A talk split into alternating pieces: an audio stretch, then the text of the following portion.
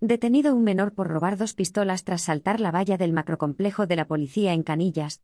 La Policía Nacional ha detenido a un menor por robar dos pistolas tras saltar la valla del macrocomplejo de este cuerpo policial en Canillas, Madrid, el pasado domingo.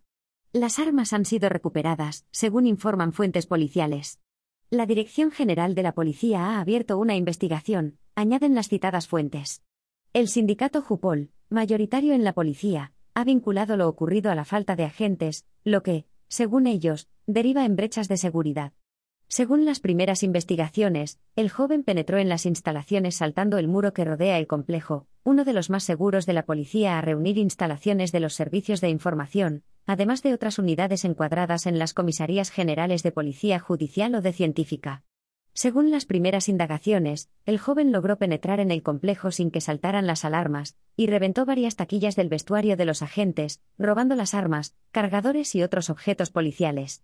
El asaltante abandonó el complejo policial con las armas tras trepar de nuevo por la valla. La voz de alarma la dieron los policías dueños de las pertenencias robadas, iniciándose una investigación que dio con el arresto del ladrón.